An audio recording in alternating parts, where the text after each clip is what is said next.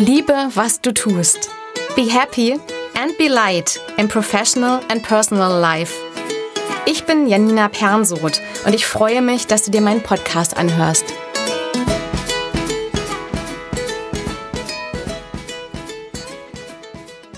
Ich hatte euch ja versprochen, dass ich auch äh, Personen interviewe, die ich inspirierend finde. Und heute nehme ich mein allererstes Interview auf. Und ich bin total happy, dass das mit der Lena Liebkind ist. Die Lena war Stand-up-Comedian und arbeitet auch als Autorin. Und äh, letztes Jahr im Gespräch mit der Lena ähm, ist entstanden, dass ich die Idee hatte, ein Liebe, was du tust, Event zu machen. Und äh, aus dem Liebe, was du tust Event, das am 17.11. stattfindet, ist auch mein ganzes Liebe, was du tust Projekt und mein Liebe, was du tust Podcast entstanden. Ja, hallo Lene. Schön, hallo, hallo Janina. So, jetzt gleich am Anfang habe ich jetzt schon Tränen in den Augen. Das kannst du doch nicht machen. So. ja, schön, dass ich hier sein darf. Ich freue mich sehr. Ich freue mich auch sehr und ich bin total gespannt, was du zum Thema Liebe zu erzählen hast. Ach, Liebe. Ja, Liebe ist ähm, seit Jahren das, was mich am Laufen hält, muss ich sagen. Ich finde, Liebe ist so ein, so ein großes Wort, was ganz oft mh, mm, missbraucht wird. Wenn man an Liebe denkt, wenn ich Liebe sage, denkt jeder an eine Paarbeziehung. Jeder denkt an romantische Filme und man verliebt sich und das ist ein Indie-Film, man fährt mit dem Fahrrad durch die Gegend und ähm, das ist das, was dann einen erfüllen soll. My Girl. Mit den ja. Fahrrädern. Ja, genau. Oh mein Gott, jetzt weiß ich, woher ich das auch habe, diese Vorstellung bei My Girl. Genau. Was für mich Liebe bedeutet, ist ähm, dieses Gefühl von, da ist etwas in mir, was gemacht werden will. Da ist etwas in mir, was ganz leise summt und ich folge dieser Stimme. Und während ich das tue, sei es ein ganz bestimmter Beruf, ein Hobby, irgendwas für mich, irgendetwas, ähm, dass ich völlige Erfüllung darin finde. Das ist Liebe für mich. Und ich finde, wir verlieren nach und nach in unserem Leben dieses Gefühl, weil als Kinder haben wir das alle. Als Kinder haben wir, oder als auch in unserer Jugendzeit haben wir viele Dinge, die wir lieben. Ja, das Lieblingskuscheltier, die Mama und äh, Spiele. Und dann verlieren wir das. Und ich habe jetzt auch aus meiner Erfahrung so in meinem Leben und auch das, was ich jetzt in Zukunft auch machen will und gerade auch mache, habe ich mir auf die Fahne geschrieben, okay, ich will die Liebe wieder zurück in mein Leben holen und ich will vor allem Leuten helfen, auch in ihre Liebe zu kommen. Was meinst du denn, woran das liegt, dass wir die Liebe verlieren? Ich glaube, weil wir alle diese Vorstellung haben, dass wir irgendwas müssen. wir müssen gute Noten haben, wir müssen von außen bestätigt bekommen, dass wir gut sind, dass wir etwas richtig gemacht haben, äh, studieren gegangen sind. Ich glaube, es ist auch eine Erziehungssache. Ich weiß, Eltern meinen es auch nur gut. Und trotzdem verlieren wir uns darin. Wir verlieren uns in der Bestätigung von anderen Menschen. Und dann verlieren wir die Verbindung zu uns selber und alles das, was uns eigentlich leitet. Und bei mir war es so, ich habe irgendwann, ich habe total gerne, ich habe einfach viel Kunst in mir, sage ich mal. Und das ist auch kein Bewertungsgegenstand. Ja? Also keiner wird mir jetzt, ich gebe keinem die Macht zu sagen, ich bin keine Künstlerin oder ich bin nicht kreativ, sondern es äußert sich in verschiedenen Dingen. Ich habe früher total gerne gemalt. Und dann denkt man natürlich, okay, das ist das, was ich gut kann. Was mache ich denn damit? Da muss doch ein Job jetzt draus gemacht werden. Also hm, bin ich auf eine Schule gegangen mit dem Schwerpunkt Kunst habe da mal Abitur gemacht und natürlich geht man dann weiter und sagt, ja, okay, dann will ich das aber auch studieren und will Designerin werden. Wurde dann halt zweimal nicht genommen. So, dann ist schon mal von außen dir gesagt worden, das, was du machen möchtest, darfst du nicht machen, weil wir haben gesagt, du bist nicht gut genug dafür. Und dann verliert man die Liebe dazu. Ich habe 13 Jahre lang nicht mehr gemalt. Und dann habe ich vor ein paar Wochen wieder angefangen und es war wie ich habe mich hingesetzt und dann ist es einfach aus mir rausgeflossen. Total schönes Bild, irgendwie mit, mit Wasserfarben. Und es ist so, als hätte ich nie damit aufgehört. Und das Spannende ist, ich musste halt nicht. Ich habe nur für mich gemacht. Ich war so voller Liebe. Ich war diese Stunden einfach nur damit beschäftigt, dieses Bild für mich zu malen. Ich muss es niemandem zeigen. Ich muss es nicht aufhängen. Ich habe es natürlich trotzdem jedem gezeigt. Ich habe es online gestellt und habe mir voll die Bestätigung abgeholt. Aber das Wichtigste war, dass ich dabei voll die Freude hatte. Und ich glaube, uns passieren, also in unserem Leben passieren diese Momente ganz oft, dass irgendeiner sagt, du darfst nicht das machen, was du liebst, weil ich bestimme, dass du nicht gut genug bist oder es nicht reicht. Ja, und da müssen wir dagegen arbeiten. Genau, da habe ich auch ganz lange mit einer Kundin drüber gesprochen. Darf ich das denn machen, wenn ich das nicht kann oder wenn jemand das äh, nicht gut findet tatsächlich? Mhm. Darf ich das dann? Darf ich Sachen machen, in denen ich sogar schlecht bin, weil die mir Spaß machen? Und macht mir das noch Spaß, wenn ich merke, dass ich schlecht bin? Mhm. Ich glaube, genau da ist der Weg drin. Du musst dir versprechen, schlecht zu sein. Weil ich, also ich, mm, ich habe Stand-up-Comedy ganz lange gemacht. Und da ist man ja am Anfang seiner Karriere ja natürlich auch einfach schlecht. So. Wobei ich nicht. Ich war natürlich sofort gut. Nee, also man, äh, ich war natürlich sehr oft auf offenen Bühnen. Man fängt erstmal an mit so Mix-Shows. Da gibt es ein Format, das heißt Kunst gegen Bares. Da hat jeder Künstler, unabhängig davon, was er auf der Bühne macht, du kannst dir auch ein Brot schmieren. Übrigens, genauso ist das auch schon mal passiert. Ich habe jemanden gesehen, der sich sieben Minuten lang auf der Bühne ein Brot geschmiert hat. Was im Nachhinein das künstlerischste war, was ich jemals gesehen habe. Ich hoffe, der, der landet irgendwann bei Arte. Und ähm, also jeder Künstler hat sieben Minuten Zeit, um das Publikum auf der Bühne von sich zu überzeugen. Und da sind halt ganz oft Leute dabei, wo man echt denkt, warum machen die das? Und oh bitte, Fremdscham und es ist schlecht und furchtbar. Und man sitzt da und urteilt über diesen Menschen. Und je mehr man in seine eigene Liebe kommt, je mehr man bei sich ist und weiß, weil es scheißegal ist. Es ist scheißegal, dass ich jetzt beurteile, dass der oder die da oben, die sich jetzt ein Brot schmiert oder mit der Achsel furzt oder was auch immer schlecht ist, sondern diese Person hat gerade sieben Minuten Lebenszeit voller Freude. Und das ist doch das, worum es geht. Diese Person geht nach Hause und hat gesagt, heute habe ich was Mutiges getan. Heute habe ich mich vielleicht verbessert, vielleicht was Neues ausprobiert. Und wer bin ich zum Teufel, der dieser Person sagt, du bist schlecht, du darfst es nicht, bitte geh weg. Ja, also wir bekommen ja auch von ganz unterschiedlichen Leuten Feedback. Wir bekommen Feedback von Leuten, die uns nahestehen, wir bekommen Feedback natürlich auch von uns selbst. Da sind wir auch gerne mal kritisch. Und wir bekommen teilweise Feedback von Leuten, die uns einmal begegnet sind, die wir gar nicht kennen und die meinen, dass sie uns damit vielleicht sogar helfen, wenn sie uns da jetzt ihre Meinung aufhalsen. Mm, ja. Ich glaube auch wirklich, dass alle Leute es wirklich gut mit einem meinen. Ähm, und ich glaube, dass jede Kritik und auch jede Limitierung, die von außen kommt in Form von Meinung, dass das eigentlich der eigene Schmerz ist, den ich da äußere. So war es bei mir auch. Ne? Also ich war sehr, sehr judgy und sehr gemein und sehr hart, ähm, weil das meine Glaubensgrundsätze waren. Ne? Man muss für sein Glück arbeiten, man muss aushalten, man muss stark sein, man muss kämpfen. Und am Ende zerbricht man an seinen eigenen Erwartungen. Ja, ist man dann aus der Liebe rausgefallen und ich hatte viele solcher Momente. Ne? Das auch mit, also dieses Kunstding mit Malen war bei mir halt wirklich jahrelang so ein summender Schmerz. Und es hat schon angefangen irgendwie. Ich habe ich hab immer gut gemalt. Ne? Mein Vater ist Künstler, aber mein Vater wollte es mir richtig beibringen. Also hat er irgendwann angefangen, in meine Bilder reinzumalen, um mir zu sagen, wie es richtig ist. Hm? Man muss aber auch sagen, mein Vater ist Russe. Das heißt, ähm, Kunst und also dieses Kunst ist ja was Freies. Ne? Es ist Chaos, es ist ähm, ein Ausdruck der Emotion. Es muss irgendwie frei sein. Und trotzdem ist dieses Russische, hat eine Form, hat eine Norm. Es muss doch dann richtig sein. Das heißt, er konnte auch nur Künstler sein in einem ganz bestimmten Rahmen. Er wusste es nicht besser. Und das gibt er dann weiter. Nicht, weil er mein Bild scheiße findet, sondern er wollte mir das weitergeben, was er weiß. Es hat halt nach hinten, ja, hat halt nicht so gut funktioniert. Ähm, klar habe ich mich dann nach und nach damit versöhnt, aber wenn man das nicht lernt, als, als junger Mensch bei sich zu bleiben, dann wird man auch kein Erwachsener, der in, also gelernt hat, in seiner Liebe zu bleiben. Ja, das betrifft ja manchmal auch einzelne Teile. Also wenn ich in einem Bereich total bei mir bin, total davon überzeugt bin, totale Leidenschaft habe, äh, zum Beispiel, wie ich jetzt den Podcast einfach schnell umgesetzt habe. Wenn ich da total hinterstehe, dann stört mich das auch gar nicht, wenn irgendjemand mal was Schlechtes ja. sagt. Ja. Wenn ich aber sowieso nicht so ganz sicher bin, dann lasse ich mich natürlich auch noch viel leichter von außen verunsichern. Genau.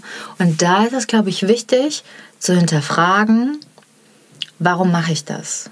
Also wirklich ganz, ganz ehrlich zu sich zu sein und sagen, möchte ich das jetzt machen, um Bestätigung zu haben? Möchte ich, also so dieses Gefühl kennenzulernen ähm, von Liebe in sich. Wie fühlt es sich an, wenn ich Liebe empfinde für etwas? Und dann ist es wirklich egal, was andere sagen. Ne? natürlich ist es schön, Bestätigung zu haben. Wir alle möchten connected sein. Wir alle möchten, dass Leute uns gutes Feedback geben. Ne? Das ist ja ein Grundbedürfnis. Aber würdest du damit aufhören, wenn jetzt, mh, mm, das, ist, das ist eigentlich eine gute Frage für alles, was man macht. Wenn nichts dabei rauskommt, wenn es kein Geld dafür gibt, wenn Leute das niemals hören, sehen würden. Also wenn es, wenn es nur dich und diese eine Sache gibt, würdest du die dann trotzdem machen. Und dann weißt du schon, was Liebe ist. Und das ist ja für jeden etwas anderes. Mhm. Ja. Wie fühlt sich denn Liebe für dich an? Das ist eine gute Frage. ähm, ich habe in der letzten Zeit sehr, sehr viel mit mir und an mir gearbeitet und wirklich mich selbst geliebt für alles, was ich fühle, tue und bin da sehr, sehr connected gerade. Und es fühlt sich an, es ist leicht. Es ist einfach leicht und man hat Gewissheit und es muss einfach nichts. Es, es gibt kein, nicht diesen, diese kleine heulende Stimme in meinem Kopf, die dann sagt, ja, aber ich muss mir doch noch mehr Mühe geben und es ist noch nicht gut genug und ja, ich muss jetzt nur noch den Kurs machen und dann und nee. Also auch mit diesem, ähm, das, das, das Kunstding ist bei mir halt immer ein gutes Beispiel, weil früher wollte ich dann sagen, okay, ich mache das gerne, das, da ist Talent, auch andere bestätigen das, das heißt, ich mache einen Beruf draus. Und das ist ja auch bei ganz vielen Menschen so, ne? Die, also wenn man sich orientiert in seinen jungen Jahren, was mache ich denn jetzt beruflich bald? Ist es immer so, was machst du denn gerne? Ja gut, dann mach das zu deinem Beruf. Und ich glaube, das ist das Schlimmste, was passieren kann. Natürlich sind, äh, gibt es Menschen, die, die es schaffen, ihre Leidenschaft zu Beruf zu machen. Irgendwie habe ich das auch zum Teil geschafft. Aber es darf nicht die einzige Quelle von Glück sein. Und ich habe das gemerkt dann mit dem Malen. Ich habe ja jahrelang nicht gemalt. Dann bin ich zu einer Malschule wieder gegangen und dachte mir so, okay, ich kann das als Atelier nutzen und einfach nur hingehen. Habe denen das auch so gesagt.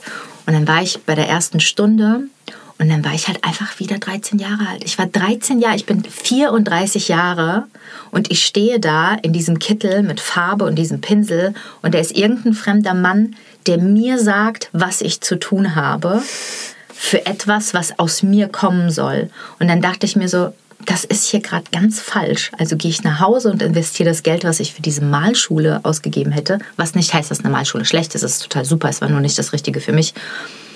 Und setze mich einfach hin und habe drei Stunden lang einfach gemacht, worauf ich Bock hatte. Einfach scheißt auf die anderen. Ich glaube, das ist wichtig. Ja, ja du hast gerade gesagt, dass äh, das auch nicht gut ist, wenn das die einzige Quelle ist, dein Beruf für Liebe, für Glück. Mhm. Das ist ja sowieso immer so, egal ob ich jetzt das aus meiner Beziehung ziehe, aus meiner Partnerschaft zum Partner, aus meiner Familie, ja. aus meinem Beruf. Wenn ich nur eine Quelle habe, ist das ja immer gefährlich, ja. weil ich dann ganz aus der Balance komme, wenn da was nicht gut läuft. Mhm. Ich habe gerade auch darüber nachgedacht, wie sich Liebe bei mir anfühlt. Ein Gefühl von Liebe bei mir ist, dass sich das anfühlt, als würde mein Herz immer größer werden und als dass mhm. da ganz viel Freude drin ist einfach. Ja, es kann aber auch eine totale Ausgeglichenheit sein, wenn ich durch, durchs Feld spazieren gehe. Genau. Ganz viel Freude in mir. Oder ich hatte gestern eine Situation, da habe ich mir gedacht, wow, ich wusste, dass es das Ergebnis gibt. Ich wusste, dass diese Person so reagieren würde und so drastisch reagieren würde. Mhm. Und ich habe nicht gedacht, du wusstest es, warum hast du dich, warum hast du nicht darauf geachtet oder warum hast du das trotzdem gemacht, sondern ich habe gedacht, wow, ich wusste, dass das so kommen würde. Mhm. Und ich habe die Bestätigung bekommen und ich habe mich gut dabei gefühlt. Also einfach dieses, ich kann da auf mich hören und in der Liebe wusste ich das schon. Ja, so ein Vertrauen zu sich selber und zu seiner Intuition. Ich glaube, ähm, wenn wir die ganze Zeit darauf achten, was von außen kommt, also ich habe ja natürlich auch im Büro irgendwie mal gearbeitet, jahrelang, acht Jahre. Und da ist es schon so, wenn man in so einem Mikrokosmos ist und man geht jeden Tag acht Stunden ganz normal arbeiten und macht einen Job, der vielleicht okay ist, der einem nicht schwerfällt oder man hat natürlich auch Stress oder viel zu tun, dass man in so einen Meckerzustand verfällt. Und ähm, dann bekommt, dann wird das die Melodie, so, das, so der Soundtrack des eigenen Lebens, weil das der kleinste Nenner ist im Büro, dass man sich über irgendwas anderes beschwert. Und ganz viele Leute hören dann komplett auf, Dinge zu tun, die ihnen Spaß machen, weil die sagen, ich darf das nicht, ich habe keine Zeit, ich muss mich hier drum kümmern, darum kümmern. Und es kann ja was, es, man muss oder man sollte wirklich sich überlegen, was mache ich gerne. Schreib diese Liste. Was mache ich gerne? Egal wie klein das ist. Egal wie klein. Und wenn es morgens Nutella-Brötchen essen und dabei Radio hören oder eine Seite Zeitung lesen. Es ist egal, wie klein das ist. Oder alleine auf dem Klo sich äh, eine Stunde lang die Barthaare ausreißen. Was auch immer einem gut tut, ist egal. Oder alleine mal kurz äh, spazieren gehen, ähm, irgendwas Bestimmtes kochen, ins Museum irgendetwas, was man gerne macht, was nichts mit anderen Menschen zu tun hat. Und dann mach einmal am Tag diese eine Sache oder eine andere Sache am nächsten Tag. Und dann füllt es einen wieder auf, komplett. Zum Beispiel Sport. Sport, wenn man früher in einem Verein war, irgendwie eine Freundin von mir hat früher Volleyball gespielt, hat sich dann verletzt und hat dann nie wieder Volleyball gespielt. Und jedes Mal, wenn sie Volleyball im Fernsehen sieht, spürt sie Schmerz und sagt dann so, ja, ich habe früher auch Volleyball gespielt und jetzt spiele ich kein Volleyball. Ich sage, warum hm. nicht? Warum gehst du jetzt nicht einmal in einen Verein oder keine Ahnung, einmal wenigstens Volleyball spielen? Und dann hatte sie einfach keine Antwort drauf. Sie hatte keine Antwort drauf. Die so, ja, weiß nicht, weil ich Angst habe, weil ich verbinde das jetzt mit Schmerz, weil man gescheitert ist. Aber es gibt kein Scheitern, das ist total traurig. Ja. ja. ja. Hast du mal mit irgendwas aufgehört, was du geliebt hast? Ich habe, also bei mir ist es tatsächlich so, dass ich oft neue Interessen habe. Das heißt, es kommt manchmal einfach was Neues. Ich mache aber tatsächlich seit meinem Burnout 2010 ganz bewusst ganz viel Dinge, die ich liebe. Mhm. Ich habe irgendwann angefangen, obwohl ich noch angestellte Unternehmensberaterin war, dann jeden Tag etwas Schönes zu machen und Arbeit zählte nicht. Haha. Sehr, Sehr gut. und ähm, also sowas Einfaches wie, dass ich mir die Stadt mal angeguckt habe, in der ich da gerade gearbeitet habe, anstatt nur das Kundenbüro. Und da das war irgendwie immer möglich. Wir haben hinterher eine Bildungsmittagspause eingeführt, zum Beispiel. Also Bildungsmittagspause im Sinne von, wir gucken uns da mal was an, was da in der Stadt anzugucken ist. Mhm. oder wirklich auch dieses Bewusste. Ich bin auch schon mal gefragt worden, wie mache ich das denn, wenn ich eine Familie habe? Ja, ich kann ja auch bewusst schön mit der Familie frühstücken, mit der Familie Abendessen, mir dafür die Zeit nehmen und das schön finden. Oder alleine sowas wie eine Kundin hat mal gesagt, sie setzt sich morgens 15 Minuten auf den Balkon, raucht und liest ein Buch. Ja. Das ist ja egal, was es ist, aber wirklich was, was mich mit Leidenschaft erfüllt, was mich erdet, was mhm. mich ähm, zufrieden macht. Und was ich auch nicht nur am Wochenende mache. Ich habe früher ganz krass von Wochenende zu Wochenende gelebt. Da war das so während der Woche das Verreistsein und Unternehmensberaterin sein und am Wochenende dann die Freizeit. Und das hat sich beides nicht ausbalanciert angefühlt. Ja, ja, ich weiß, was du meinst. Man gesteht sich dann kein ganzheitliches Leben zu. Man sagt dann, ich, ich muss das ja machen. Ne? Ich muss ja, aber ich habe so viele, also wenn ich ein Buch schreibe, dann ist es ja, aber wie fängt man denn an mit diesem Leben verändern? Ne? Also das wird dann so, okay, das ist nur der Working Title. Ich suche mir noch was Kürzeres raus. genau, wir hatten ja sogar schon mal einen gemeinsamen Titel, der ganz zufällig entstanden war. Wie war das? Teilzeit erleuchtet. Ja, genau, Teilzeit erleuchtet. Wobei ich bin schon, ich bin schon drei Viertel erleuchtet, glaube ich.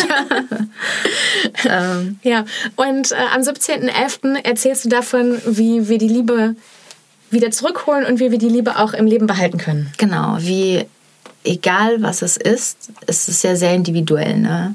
aber dieses Gefühl von Liebe und das Spannende ist ja, oder das Spannende für mich war, herauszufinden, dass alles das, was ich getan habe, was mich davon abgehalten hat, diese Liebe zu empfinden, ich ja auch nur gemacht habe, damit ich mich so fühle.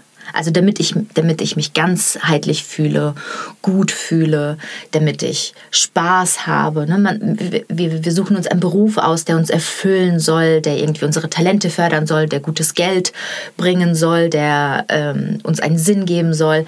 wir alle streben, egal was wir tun, nach diesem einen Gefühl, ne? nach irgendwas ankommen, aber wir genießen den Weg nicht.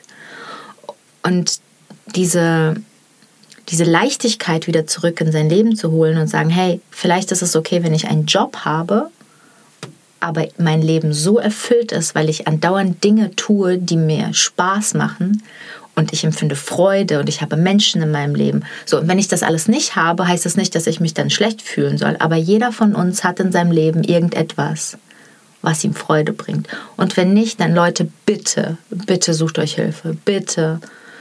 Dann, dann sprecht einfach offen darüber, weil es ist so unglaublich, was für ein Support man erfährt äh, und äh, welche Unterstützung man bekommt, was im Prinzip der gleiche Satz ist auf Deutsch. Wenn man erstmal sagt, mir geht's nicht gut. Ich habe so lange in meiner Karriere festgehalten, auch so kurz vorm, also eigentlich hatte ich auch einen Burnout, aber eher so einen geistigen auch. Ja, auch einen körperlichen. Mir sind Haare ausgefallen und alle Leute sehen, dass es einem nicht gut geht. Man hält fest und sagt, nee, nee, ich bin stark, ich halte das aus. Aber was denn? An was halte ich denn da aus? Was denn? Bei mir war es auch, kündige bloß nicht, wenn du keinen neuen Job hast. Du hast so einen tollen Job als Unternehmensberaterin. Mhm. Ja. Und dann habe ich einfach weitergemacht. So viele Menschen sind unglücklich tagtäglich. Ich habe mm, jetzt eine Freundin, die auch ähm, seit 17 Jahren bei einem Unternehmen ist. Sie hatte auch eine Führungsposition, ihr geht's gut, sie verdient gutes Geld, sie ist anerkannt. Und trotzdem ist da diese eine Stimme, die die ganze Zeit sagt, hey, da ist doch noch mehr.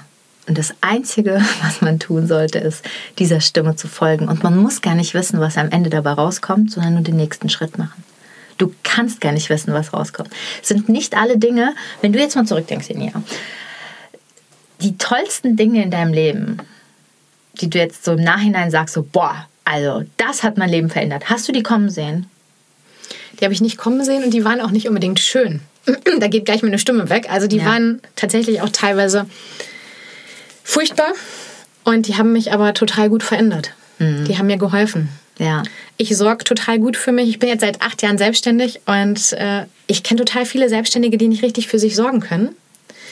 Oder die immer Angst haben, wenn sie in Urlaub fahren, verpassen sie einen wichtigen Auftrag oder sie müssen für den Kunden die ganze Zeit erreichbar sein. Bei mir ist das einfach so, das sind dann gar nicht meine Kunden. Ich kann keinen Kunden haben, der immer möchte, dass ich, aus, ähm, dass ich die ganze Zeit erreichbar bin, mhm. dass ich die ganze Zeit verfügbar bin. Wenn ich für einen Kunden da bin, kann ich nicht für einen anderen gleichzeitig da sein zum Beispiel. Und das sind solche Sachen, die ich durch den Burnout gelernt habe. Also mhm. da habe ich gelernt, für mich zu sorgen. Ja, sich für dich selbst zu entscheiden. Also ich, ich ähm, nehme Ängste auf jeden Fall sehr ernst und auch wenn jemand diesen Druck verspürt, nicht wegfahren zu können, sich keinen Urlaub zu erlauben, so das, das geht ja nicht. Ich kann mir das nicht erlauben. Was was ich da raushöre, ist ja ein mm, Bedürfnis nach Sicherheit. Also ich will alles unter Kontrolle haben, damit ich mich sicher fühle. Ich habe Angst, dass mir ein Kunde wegbricht. Ich vertraue nicht genug, dass der Kunde bei mir bleibt. Und dieses Bedürfnis hören und dafür sorgen, dass es erfüllt wird, das ist eben die Arbeit, die man tun sollte. Und auch wenn man Ängste verspürt, und jeder von uns hat Ängste, ich habe tagtäglich Ängste und ähm, fühle mich manchmal ganz furchtbar, weiß nicht warum und dann lässt man sich komplett da in diese Abwärtsspirale sinken. Sich das einzugestehen und zu sagen, das ist gerade nur eine Momentaufnahme. Ich bin immer noch auf dem richtigen Weg. Kurz mal auszuzoomen und zu sagen, okay, was brauche ich denn jetzt? Einfach ein bester Freund für sich sein. So wie man für andere Menschen ist. Man würde sofort für seine beste Freundin, seinen besten Freund, für seine Familie, wen auch immer man total gerne hat, für sein Haustier, würde man sofort alles stehen und liegen lassen, wenn es der Person schlecht geht. Ja, aber du bist diese Person. So. Ja, ich habe letztens einen Kunden gehabt, der hat gesagt, das würde er natürlich machen für seine Frau, für seine Familie. Ja. Und dann habe ich irgendwann gefragt, gehören Sie zu der Familie dazu? Oh, sehr gut. ich habe ähm, auf einem Weinfest auch äh, über eine Freundin, ach, komischerweise über die Freundin, die, über die ich gerade gesprochen habe, ähm, habe ich einen jungen Mann kennengelernt und dann kommt man sich irgendwie so ins Gespräch. Ich fand ihn am Anfang auch gar nicht so sympathisch. Und irgendwann stand er so mit meinem Weinglas und dachte mir so, ah, na gut, komm. Und was treibt dich so an? Das ist ja meine Lieblingsfrage. Das ist meine Lieblingsfrage, weil es die Leute einfach wie eine Ohrfeige ins Gesicht klatscht. Und ich habe das aber auch wirklich ernst gemeint. Also ich so, hey, was ist das, was dich antreibt? Was ist denn da so in dir? Weil die meisten Leute sagen, und was machst du so? Bedeutet, welchen Beruf hast du? Mhm. Und dann sagt mir einer seinen Job und dann weiß ich halt, was der den ganzen Tag so macht. Manchmal ist es ein Job, der mm, einen tollen Sinn hat und super interessant ist und man merkt bei diesen Menschen, wow, der macht ihn wirklich mit Leidenschaft und natürlich ist nicht alles immer rosa, aber toll, toll, toll, toll. Bin ich total glücklich, wenn ich solche Menschen treffe. Aber bei ihm war so viel, der war auch, glaube ich, bei einer Bank oder so und ähm, so wie es halt ist, ne, von Headhuntern zu Headhuntern irgendwie die Unternehmen gewechselt, viel Geld gemacht und eigentlich ist alles in Ordnung und er ist irgendwie 32 und hat eine gute Wohnung und es ist alles in Ordnung und er ist einfach unglücklich. Der sieht so mhm. unglücklich aus. Und was spannend ist in Gesprächen, das sind ja meine Lieblingsgespräche, ich nenne äh, äh das, äh, das Knacken. Weil man, ich frage dann so lange, und hoffe, dass dieser Mensch dann es selber hört, wenn es aufknackt. Wenn, wenn dieser Kern, an dem man festhält, wenn es so knack macht und dann so das kleine Blümchen rauskommt und man sieht, jetzt, jetzt sehe ich deine Liebe, deine Leidenschaft, was du so eigentlich machen willst. Weil Menschen, die einen Beruf ergreifen, der ihnen super viel Sicherheit bietet, haben meistens auch so eine Vergangenheit, wo sie alles richtig gemacht haben. Ne? Gute Noten und studiert und irgendwie so auch vielleicht, also so diesen, diesen Druck, dieses Aushalten, Festhalten, Lernen und die haben sich dran gewöhnt. Natürlich gönnen sie sich mal irgendwie schöne Urlaube, Weinfeste, whatever. Und spannend finde ich in so Gesprächen, man ist unglücklich, nimmt es hin. Und je mehr ich frage, desto mehr Abers kommen. Ich so, hey, und äh, was würde passieren, wenn? Ja, aber bla bla bla bla bla. Also man, man betet alle Gründe wie ein Mantra jeden Tag äh, runter, warum das nicht geht. Ne? Man erlaubt sich kein anderes Leben. Ja, ich war letzte Woche bei einem Networking-Event, da ging es um Purpose. Also, mhm. was ist dein Sinn? Genau. Ja. genau, was ist dein Sinn? Und, äh, Oder dein Antrieb, ne? dein Antrieb, eigentlich ja. so ein bisschen. Und ja da hat dann eine von den äh, Zuschauerinnen hinterher eine Frage gestellt. Da ging es auch darum, wirklich veränder dich, wenn du nicht glücklich bist. Und dann hat sich jemand gemeldet und gefragt äh, oder gesagt, man muss sich das ja auch leisten können. Hm. Und ich, es war kein Raum dafür da, dass ich darauf antworten konnte, weil ich ja nicht auf der Bühne stand. Und ich hätte so gerne einfach gesagt, man muss sich aber auch leisten können, das nicht zu machen. Hm. Man muss sich auch leisten können, da drin zu bleiben.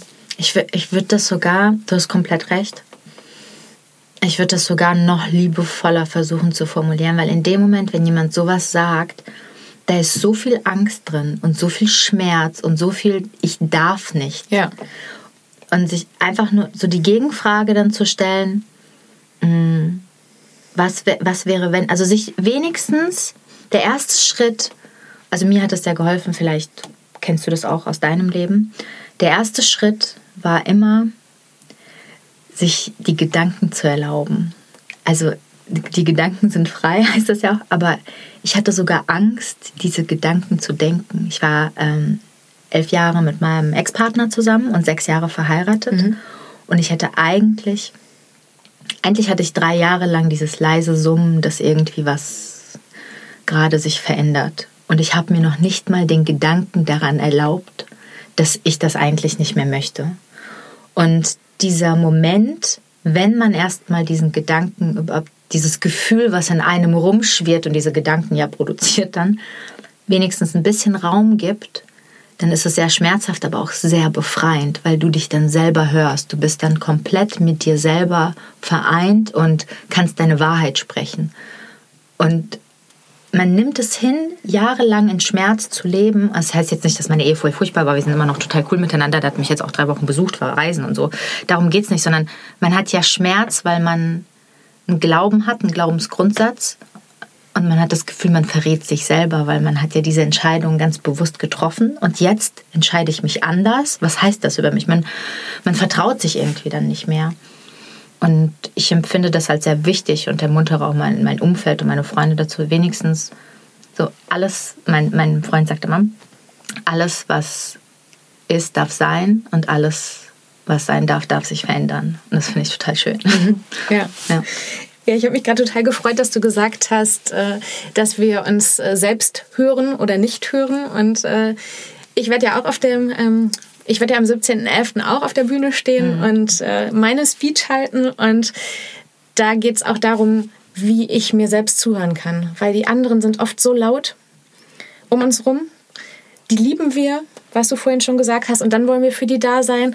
Oder wir denken, wir müssen für die da sein, wie zum Beispiel für einen Vorgesetzten, für einen Kunden. Und die anderen schreien alle so laut und wir hören uns selber oft gar nicht mehr. Oder wir haben es einfach verlernt, uns zuzuhören. Mhm.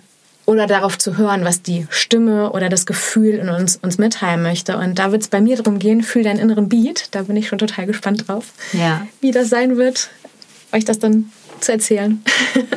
da fühlen sich bestimmt viele angesprochen. ich freue mich auch mega auf das Event. Ist ja auch für mich so das eigentlich das erste große Mal, dass ich auf der Bühne als Speakerin bin. Ähm, ich würde sagen, in meinem Freundeskreis bin ich es eh schon. ich möchte auch so eine Muschelkette und will dann als hohe Priesterin dann nur noch genannt werden. Nicht, dass ich jetzt die Weisheit mit Löffeln gefressen habe. Überhaupt nicht, ey. Ich mache überhaupt nicht alles richtig. Aber ich habe so, ich bin durch so viele Wellen gegangen und habe schon sehr, sehr früh Mm, es könnte spirituell klingen, aber ich hatte einfach so einen inneren Kompass, der mich geführt hat, dass ich irgendwie wusste, da lang. Ich hatte aber auch Glaubensgrundsätze, die, die mich davon abgehalten haben, da schneller hinzukommen, weil ich dachte, ich muss durch Schmerz durch, ich muss mir das erarbeiten, ich darf viele Dinge. Ich habe mich selber ganz oft limitiert. Und erst jetzt mit Mitte 30 quasi nehme ich mich so komplett an und sage, ey, nee, und jetzt scheiß auf alles, voll Karacho raus. Und deswegen möchte ich auf jeden Fall das weiterhin auf der Bühne so machen. Ja, meine Wahrheit sprechen und vielleicht Leute damit erreichen. Ja, ich freue mich auch total darauf. Wir haben ja schon einen kleinen Einblick bekommen im Juni, was ja, du erzählen möchtest. Ja. Ich habe natürlich als Organisatorin noch viel mehr Einblicke bekommen, ja. was du erzählen wirst. genau, sag nochmal den Titel ja, Liebe, was du tust, ist ja die Veranstaltung. Und äh, bei mir wird es darum gehen, wo findet man eigentlich dieses Liebe? Ne? Weil nicht diese Liebe so allgemein, sondern es klingt ja wie ein Ding. Sie hat ja auch in der Werbung so gehandelt, ähm, hey, es ist so easy, liebe, was du tust, such dir einfach diese eine Sache aus und dann kommt die Erfüllung auch schon. Das ist wie so, eine, so ein Ding.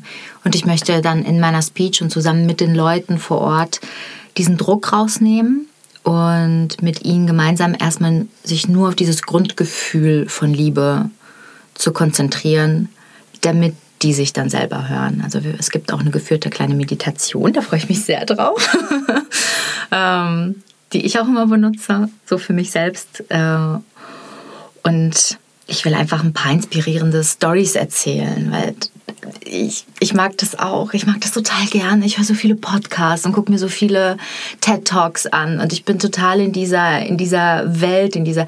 Es ist schon Persönlichkeitsentwicklung, aber ohne Druck. Ne? Einfach, ich höre total gerne, was Leute durchgemacht haben und äh, wie sie Schmerz überwunden haben, wie sie Herausforderungen in ihrem Leben überwunden haben, wie sie in ihre Liebe gekommen sind und dann möchte ich das jetzt auch weitergeben und auch ein paar Geschichten erzählen. Ja, voll schön. ja. Du hast vorhin gesagt, dass wenn wir alleine das nicht schaffen, also dass erstmal wichtig ist, dass wir alleine für uns da sind. Mhm. Natürlich auch, wenn wir das haben, Familie, Freunde uns unterstützen können, dass es aber auch total cool ist und total gut ist, wenn wir uns Hilfe suchen. Vielleicht ist Hilfe ja noch nicht mal das richtige Wort, vielleicht ist Unterstützung sogar noch schöner, ähm, weil Hilfe klingt so wie, ah nee, Hilfe brauche ich noch nicht. Mhm. So schlimm ist es noch nicht. Genau ich kann das ja noch, ich schaffe das ja noch oder mir geht es ja gar nicht so schlecht. Und ich finde es einfach total wichtig, dass wir sehen können, dass es so hilfreich sein kann, jemanden an der Seite zu haben. Ich finde es auch immer total cool, dem ich vielleicht auch Geld zahle. Mhm. Also, dass es wirklich einfach eine ganz klare, abgeklärte Dienstleistung ist. Ich habe jemanden, der unterstützt mich. Es muss nicht mein Partner sein, das muss nicht ein Freund sein oder eine Freundin, sondern einfach wirklich jemand, da geht es nur um mich. Und der unterstützt mich und der ist, ich kann mir jemanden aus dem passenden Bereich aussuchen. Einen Jobcoach oder jemanden, äh, der generell coacht, was auch immer das sein kann. Und das finde ich total hilfreich, total sinnvoll. Und ich finde es auch schön, dass ich sehe, dass sich das in Deutschland immer mehr öffnet dafür. Mhm. Also, dass es immer mehr akzeptiert ist, einen Coach zu haben, einen Therapeuten zu haben. Und ich weiß selber, ich meine, ich arbeite jetzt seit acht Jahren als Coach und natürlich finde ich das Konzept von Coaching auch sinnvoll und lasse mich auch mal selbst coachen zum mhm. Ja, ja ich finde auch, dass äh, professionelle Hilfe ähm, jahrelang eher so als, oh, der hat ein Problem, der kommt nicht damit zurecht. Und das ist dieses Festhalten, was einen krank macht, dass man sagt, mir geht es ja gar nicht so schlecht. Ich habe auch ganz, ganz lange gebraucht, um mich mit dem Gedanken anzufreunden, in eine Therapie zu gehen. Ich war in einer Kurzzeittherapie, einfach nur, weil sie, also ich wäre auch gerne länger hingegangen, aber meine Therapeutin ist dann schwanger gewesen und äh, hat dann aufgehört, dann bin ich umgezogen. Ne? Aber ich hätte super gerne immer noch eine, aber es ist sehr schwer, eine zu bekommen. Und ähm, ich war, ich war an, so einem, an so einem Punkt in meinem Leben, wo gerade alles auseinandergebröckelt ist. Ähm, das war kurz davor, bevor ich mich von meinem Ex-Mann getrennt habe. Kurz davor, also kurz davor hatte ich beschlossen, äh, Comedy so in der Form nicht mehr weiterzumachen, wie ich das gemacht hatte. Alles in, in meinem Leben ist quasi auseinandergefallen und es war mir zu viel. Mhm. Also bin ich hin und es war total schön, weil auf einmal, genau wie du sagst, der erlaubt dir, also es ist komisch, ich sage die ganze Zeit, ähm, du brauchst die Erlaubnis nicht von außen, aber wenn wir es nicht anders gewohnt sind, gibt es einem Sicherheit, wenn da diese eine Person ist, die professionell ist, die das gelernt hat und die dir erlaubt und sagt, du darfst dich so fühlen. Das war eigentlich der, der Satz, der mir am meisten geholfen hat, weil das ist ein schönes Mantra. Und das, diesen Satz nimmst du dann mit. Du darfst dich so fühlen, egal wie du dich fühlst. Du darfst. Du musst keine Schuldgefühle haben. Du, ähm, e egal was es jetzt ist, fühl das jetzt erstmal. Und ähm, also mir hat die Therapie sehr, sehr geholfen, diese Bedürfnisse zu hören und dass ich sie haben darf. Und daraus kommt dann Selbstliebe und alles von alleine. Also ich würde auf jeden Fall das ist uneingeschränkt empfehlenswert. Und die Leute, die sagen, ich brauche auf gar keinen Fall eine Therapie, aus Erfahrung weiß ich, weil ich war dieser Mensch. Ihr braucht auf jeden Fall eine. auf jeden Fall. Und es ist okay. Es ist voll schön. Es ist einfach schön. Man hat eine Stunde lang Zeit, also wenn man sich super gut mit dem Therapeuten oder der Therapeutin versteht, eine Stunde lang Zeit zu sagen, jetzt lasse ich mal Druck raus puh, jetzt muss ich es nicht mehr im Kopf tragen, nicht mehr im Herzen tragen. Ja. Oh, und plötzlich ist so viel Platz und Zeit für andere Dinge, zum Beispiel Dinge, die einem gut tun. Ja. Ja, und das ist einfach auch sinnvoll, dass ihr eine Person findet, mit der ihr das gut machen könnt, der ihr vertrauen könnt. Mm, egal, ob es ein Therapeut ist oder ein Coach oder was auch immer das für ein Format ist, was da hilft. Auch das ist Self-Care, das ist Liebe, zu sagen, ich kümmere mich jetzt drum ich kümmere mich jetzt um dieses schlechte Gefühl, was ich habe, weil das schlechte Gefühl ist ja nicht ein Zeichen dafür, dass du schlecht bist, sondern dieses schlechte Gefühl ist ein Indikator dafür, dass irgendwas in dir nicht einverstanden ist mit dem, was du fühlst, also was du denkst. Du läufst gerade in die falsche Richtung. Alles Schlechte, was passiert, alles, was in einem diese negativen Gefühle auslöst, ne, andauernd. Und das ist auch noch passiert. Und dann ist das passiert. Und ich kann noch nichts dafür. Und ich bin das Opfer. Und bla und bla. Und so die ganze Welt bricht unter mir zusammen, über mich zusammen. Das sind alles Zeichen dafür, dass man irgendwie in die falsche Richtung läuft. Und dann ist der erste Schritt erstmal, ich kümmere mich drum, ich suche mir Hilfe, ich suche mir einen Safe Place. Es können auch Freunde sein, ne, wenn man Vertrauen irgendwie hat, aber Freunde werden einen immer irgendwie schützen wollen. Und manchmal ist es schon gut, wenn der Therapeut sagt, jetzt aber hier, jetzt, also, nee, oder doch. Und damit auch professionell umgehen kann. Ja. Also es gibt ja auch Themen, die den anderen belasten, aus welchen Gründen auch immer. Aus eigener Erfahrung, aus der Beziehung, in der ihr miteinander seid, aus Ängsten, die die selber haben. Und ja. dann ist es natürlich auch schön, wenn der andere damit umgehen kann ich bin sehr glücklich, dass ich einen Freundeskreis habe, der auch sehr ähm, an sich arbeitet. Weil das klingt immer so hart. Wir arbeiten alle an uns. So Selbstoptimierung, yeah, das ist wie eine Sucht. Nee, es ist tatsächlich so, dass man ähm, Verantwortung für seine eigenen Gefühle übernimmt. Das war immer so ein Satz, ich habe monatelang gebraucht, um den wirklich anzunehmen. Ähm, Du sagst, ja, okay, aber der andere hat doch gerade Schmerz in mir ausgelöst. Das heißt, der andere ist doch das Problem.